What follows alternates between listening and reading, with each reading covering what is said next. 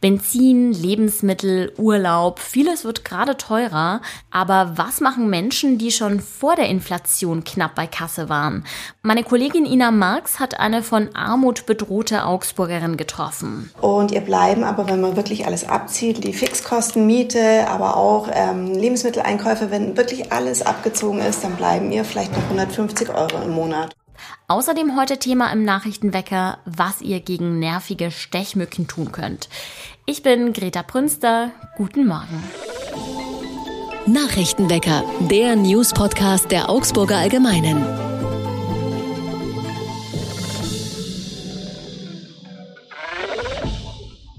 In vielen Augsburger Läden kann derzeit nicht mit EC-Karte gezahlt werden. Das kostet Geld und Nerven und das nun schon seit zwei Wochen. Grund ist ein größeres Softwareproblem bei einem Kartenlesegerät des Herstellers Verifone. Laut Angaben des Herstellers ist das betroffene Lesegerät eines der am meisten genutzten in Deutschland. Und auch in Augsburg sind etliche Geschäfte, Friseursalons, Lokale und Bäckereien davon betroffen. Die Folgen sind auch deshalb so spürbar, weil seit Beginn der Corona-Pandemie immer mehr Menschen auf kontaktloses Zahlen umschwenken. Problematisch wird es besonders, wenn Kundinnen und Kunden gar kein Bargeld dabei haben. Dann müssen sie schnell zur nächsten Bank laufen oder der Einkauf muss storniert werden was für beide Seiten ärgerlich ist. Wann die Kartenzahlung wieder funktioniert, das lässt sich nicht pauschal sagen. Die Geräte müssen nämlich ausgetauscht werden.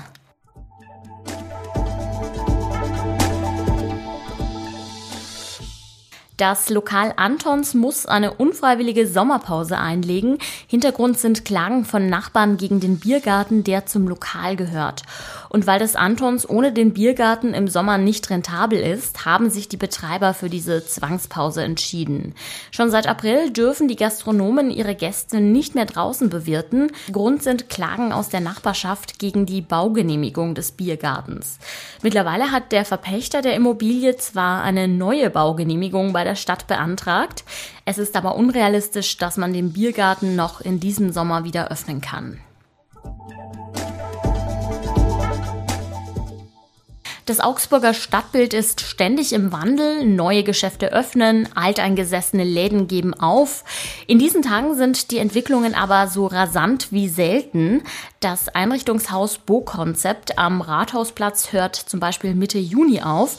Wenige Meter davon entfernt eröffnet das Sportgeschäft Sportkind in der Philippine Welser Straße.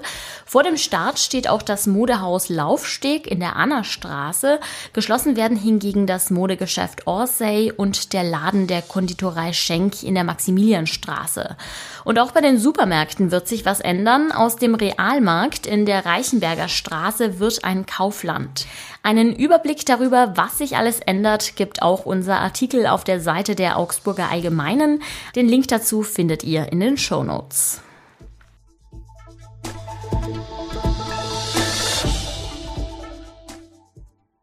Ein Mix aus Sonne und Wolken erwartet uns auch heute wieder. Morgens ist auch leichter Regen möglich. Die Temperaturen schwanken zwischen 9 und 17 Grad.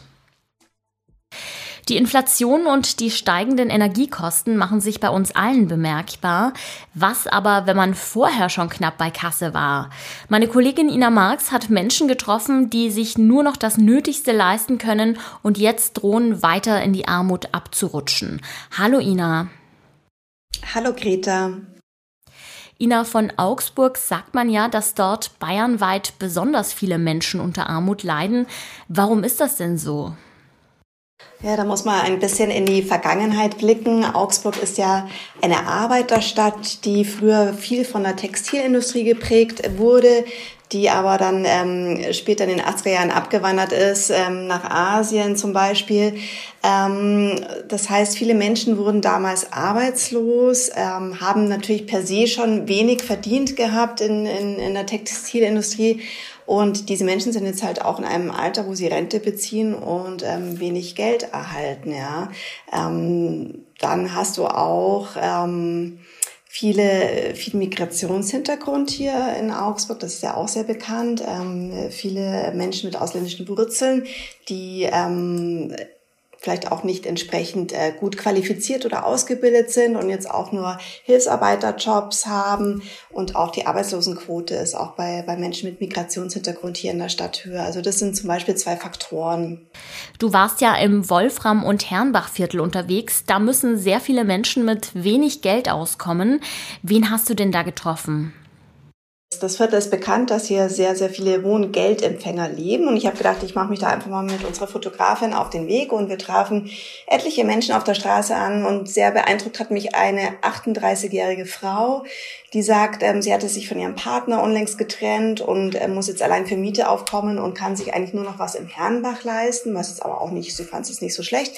Ähm, und sie erzählte mir, sie hat wirklich einen ganz normalen Bürojob bei einem namhaften Unternehmen hier in der Stadt und ihr bleiben aber, wenn man wirklich alles abzieht, Lebens, äh, die, die Fixkosten, Miete, aber auch ähm, Lebensmitteleinkäufe, wenn wirklich alles abgezogen ist, dann bleiben ihr vielleicht noch 150 Euro im Monat. Und sie sagt, also große Sprünge kann sie damit gar nicht machen.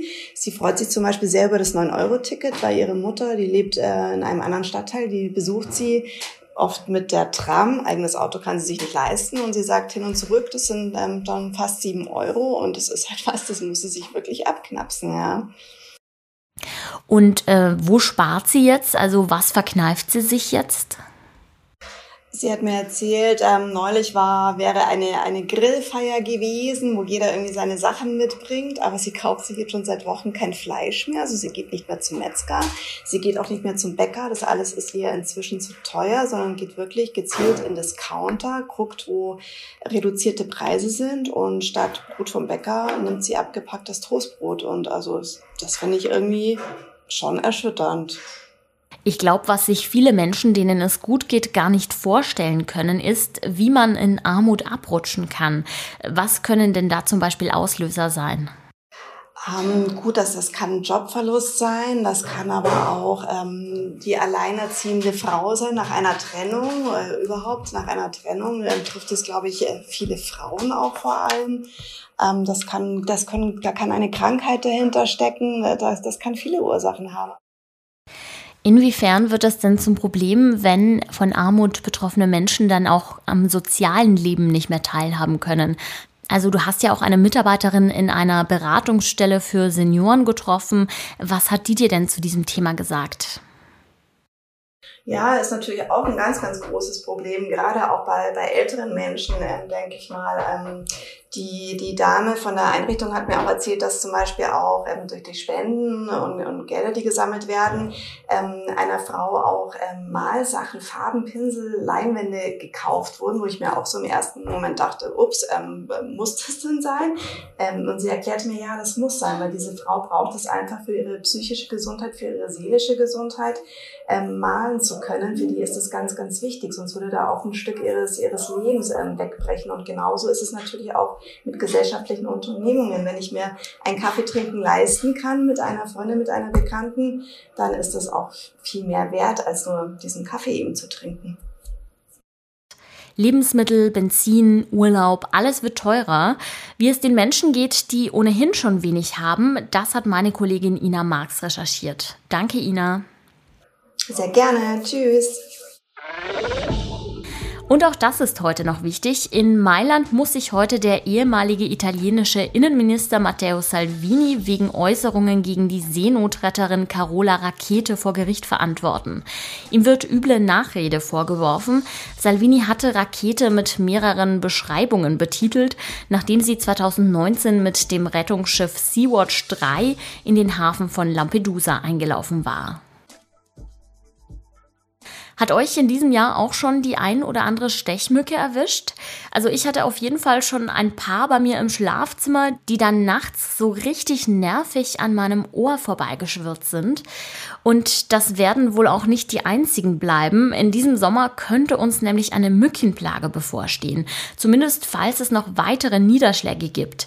Derzeit sei die Situation noch überschaubar, sagen Forscher. Es hängt also alles vom Wetter in den nächsten Wochen ab. Wer die kleinen Plagegeister nicht im eigenen Garten oder auf dem Balkon züchten will, der sollte darauf achten, dass dort keine Pfützen entstehen oder kein stehendes Wasser, wie zum Beispiel in Regentonnen oder Blumentopfuntersetzern. Mit diesem Tipp entlasse ich euch in einen hoffentlich mückenfreien Donnerstag und sage Dankeschön fürs Zuhören. Mein Name ist Greta Prünster. Ciao und macht's gut. Nachrichtenwecker ist ein Podcast der Augsburger Allgemeinen. Alles, was in Augsburg wichtig ist, findet ihr auch in den Show Notes und auf augsburger-allgemeine.de.